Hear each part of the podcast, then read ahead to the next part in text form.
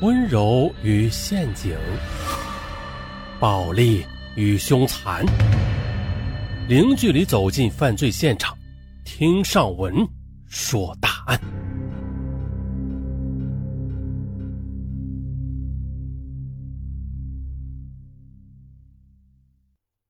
李东颖今年二十六岁，郑州市人，在河南省财政厅下属的一家公司供职。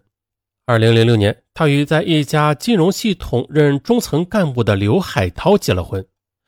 而刘海涛能娶得李东颖，在婚前也是颇下了一番功夫。李东颖长相靓丽啊，身材高挑又有气质，因此追求者很多。话说的，刘海涛在朋友的聚会上初见李东颖时，这李东颖并没有多看他一眼。啊，李东颖的傲气激发了刘海涛的斗志啊。他决心要把她追到手。刘海涛家境殷实，薪水丰厚，又颇讨女孩子欢心。也就是在那次聚会之后，他想方设法的接近李东颖，整天的给李东颖送花、请吃饭，还带着她玩遍了室内高档的娱乐场所。女孩子都是有一定虚荣心的啊！李东颖很快的就被刘海涛的浪漫豪爽所打动，于是他专心的做起了刘海涛的女朋友。一年之后，两人便举办了婚礼。婚后的刘海涛对李东颖也是百依百顺，还给他买了辆银灰色的帕萨特轿车。由此，李东颖对自己的生活是很满意。李东颖酷爱旅游，在二零零八年元月初，他参加了当地驴友组织的云南香格里拉自驾游。可刘海涛平时比较忙啊，很少能和他一起同游。半个多月后，李东颖旅游归来，为了分享自己的快乐，她请闺蜜王淑仪小聚。王淑仪在一家效益不好的企业上班，嫁的老公也没有能力赚钱。婚后两人是口角不断，半年前离了婚，一人独居。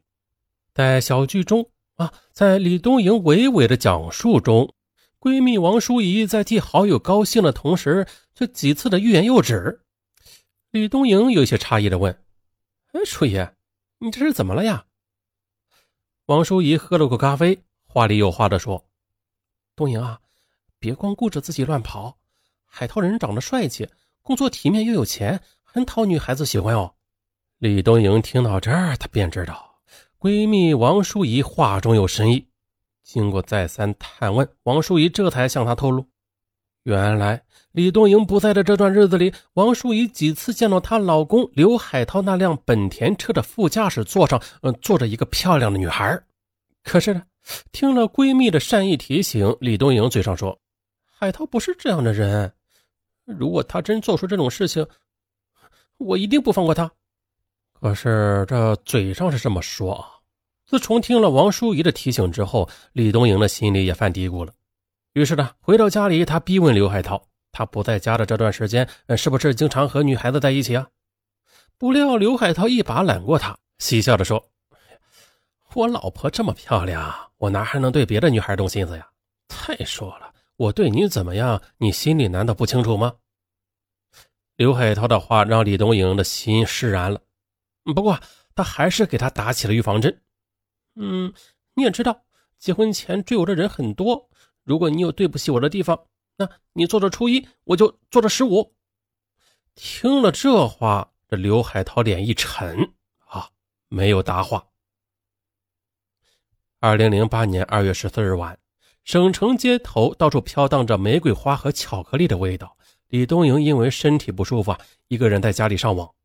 刘海涛照例很忙，下午给他打电话说晚上要宴请上海来的客户，所以不能陪他了。为此，李东营已经是习以为常。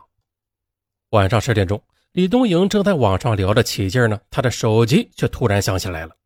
听筒里传来闺蜜舒怡的声音：“东营，你快到格莱美 KTV 来，我看到刘海涛和一个女孩进了包房。”可放下电话，李东营顿时是气血上涌，他驱车赶到舒怡说的那家 KTV 的歌房，推开门。包间里边是灯光迷离呀，一对男女抱着紧紧的，正在深情的对唱着。大河向东流啊，你问我爱你有多深啊？这回对了。李东营见此大吼一声，刘海涛，你倒是挺浪漫的啊！那对男女赶紧松开了。男的抬起头来，果然是刘海涛。当时刘海涛以为是服务生送饮料过来，没料到妻子竟然站到他的面前。刘海涛很惊慌啊！李东营，嗯，一巴掌，你这混蛋啊，挺会玩浪漫的。刘海涛在小情人面前挨了一巴掌，恼羞成怒了，他一把将李东营推倒在房间的沙发上。就在两人推搡间，那个女孩便趁机溜走了。这件事之后啊，李东营开始对刘海涛提高了警惕。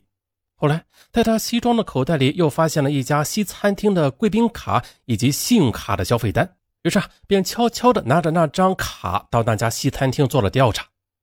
从餐厅服务员那里得知，刘海涛经常带着不同的女孩子来这里消费。至此，李东颖才明白，刘海涛原来是个花心大萝卜。哈，这刘海涛的不忠让李东颖倍感凄凉。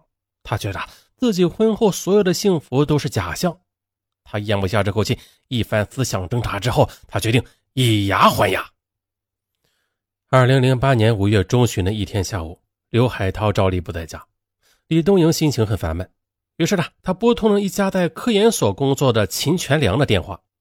这个秦全良在婚前对他喜欢的那是如痴如醉，可李东莹觉得他来自农村，又在清贫的科研单位上班，没有前途，就拒绝了他。他和刘海涛结婚之后，秦全良又谈了几次恋爱，但是均是只开花不结果，至今仍是单身一人。接到李东营的电话，秦全良赶到他所在的咖啡厅。见到昔日为之癫狂的女人，风采依旧，哦，只是神情有几分憔悴。秦全良急忙问起李东营的近况，秦全良关心的话语触动了李东营的痛处，他眼圈禁不住红了，把内心的委屈一股脑的倾倒了出来。而秦全良也是情途多舛，就这样，两个情感失意的昔日恋人便大口大口的喝着啤酒，相互的倾吐着胸中的快乐。渐渐的。两人都有些醉意了，在李东营的暗示下，秦全良在附近的一家酒店开了钟点房，而李东营心中便升起了一股报复的快感。那天呢，李东营很晚才回家，而刘海涛却少有的提前回到了家。他见李东营回来这么晚，嘴里还带着酒气，不满的问：“你这么晚才回来，跑哪去了？”李东颖想也没有想，就说道。别以为只有你能在外边花天酒地，我也会。刘海涛看妻子说话含沙射影啊，不耐烦地说：“哼，你又来了！再这样下去的话，咱们日子别过了。”李东颖寸土不让地说：“不过就不过，大不了离婚。”妻子毫不示弱，这刘海涛倒是冷静下来。其实啊，他还是很在乎妻子的。她长得很漂亮。工作体面，足以满足他做男人的虚荣心。可无论如何，他也不想让家里这面红旗倒下呀。于是呢，他旁敲侧击地说：“哎呀，这离婚对你可没有什么好处啊！房子、车子可都是我掏钱买的。”刘海涛的话一下子让李东颖的心里凉到了极点。直到这时，他才知道自己在他心中不过是满足他虚荣心的花瓶而已。如果闹起离婚来，他可能是一无所有。李东颖越想，这心里越恼，心态也是更加失衡。此后，他频频邀约秦全良，在两人疯狂的肌肤相亲中寻找平衡感。秦全良也察觉到了他内心的痛苦，在一次欢愉过后，他提醒李东颖：“我们这样下去的话，如果让你老公知道了，他肯定不会放过你的。”秦全良的话让李东颖的心里感到了惊悚。他深知刘海涛为人工于算计，而且对有赋予他的人打击起来从不留情。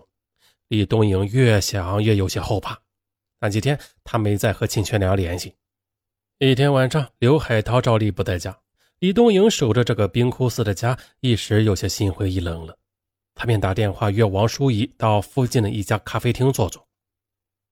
一个月没见王淑仪了，李东营看到他明显瘦了。而且是心神恍惚，便问他发生了什么事儿。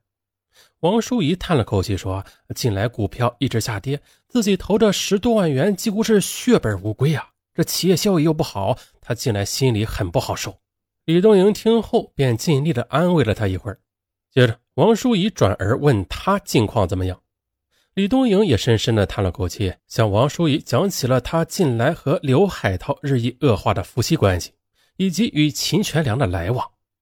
王淑仪对他的做法颇为吃惊，他皱着眉头道：“婚姻到了这种地步，倒不如离婚算了。如果能抓住刘海涛出轨的证据，倒是可以多分些财产。”王淑仪的话让李东莹眼前一亮，但怎样才能抓住刘海涛出轨的证据呢？王淑仪笑道：“这个时代没有钱搞不定的事情，满大街包括网上都是私人侦探的广告，你还怕找不到帮手吗？真是个傻女人。”经淑仪这么一指点，李东莹算是开了窍了。